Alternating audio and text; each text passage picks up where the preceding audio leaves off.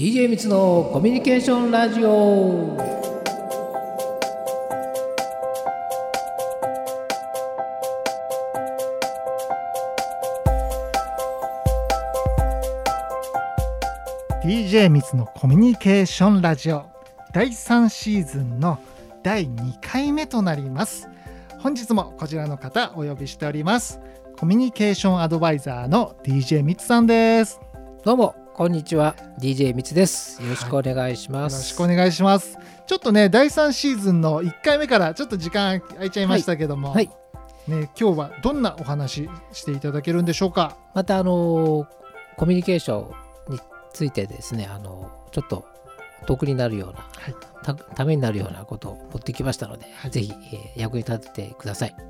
わかりました。楽しみに聞きたいと思います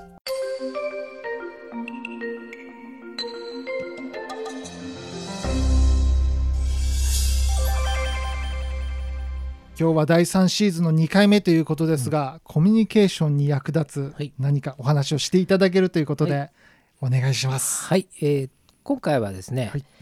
えー自分の特徴を知ろうっていうあのタイトルでお話ししたいと思うんですけど、はい。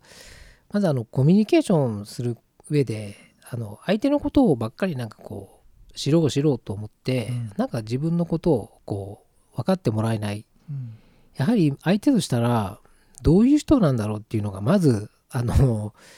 ありますから、あこういう人だっていうことをこちらからお伝えすることであのあの相手もなんか話しやすい雰囲気に持ち込めるかなということになります。はい。例えば、えー映画が好きだとか、うん。えー映画が好きっていうだけじゃなくて映画が好きだけどどういったジャンルが好きなのかとか、どういったそのジャンルはなぜ好きなのかとかじゃあ好きな俳優さんは何？とかその俳優さんのこのワンシーンに自分はなんかこうちょっと、あの気になったというか、うん。あの好きになった理由ですとか、うん。ちょっと具体的にお伝えしてあげるとなんかこう親近感が湧くと思うんですよね。うん、あのおざなりの言葉よりもそのなんか生きたあの内容というか、うん。生きてる言葉を伝えてあげるっていう意識が相手にもすごく伝わって、うん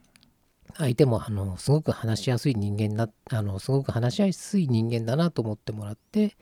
あのすごく雰囲気がああの砕けていくかなっていうふうに思っています。なるうん、例えばその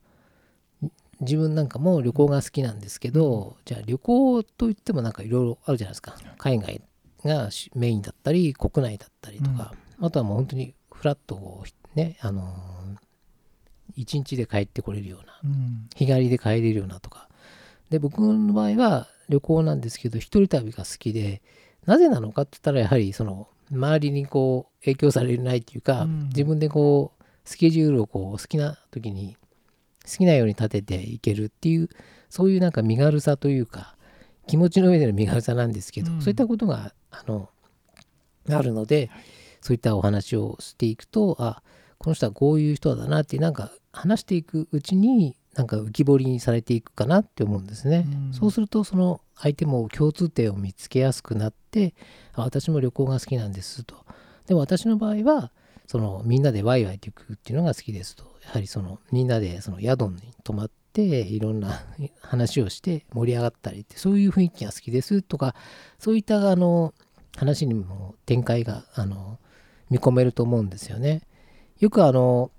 生まれが同居というだけで親近感が湧いて話が盛り上がったなんていうのもやはりいくらでもあると思うんですけど、やはりその話をする上でなんか相手の共通点を見つけるっていうか見つけようっていう思いでそのお話とかあのコミュニケーションって取るのがあの基本だと思いますので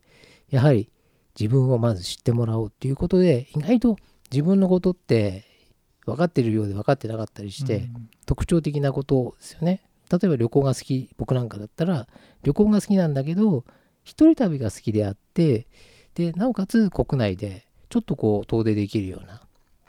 でちょっとこうフラッと知らない街をブラブラするっていうのが好きなもんですからそういったことをこうお伝えしていくだけでやはり相手にもすごくあの親近感というか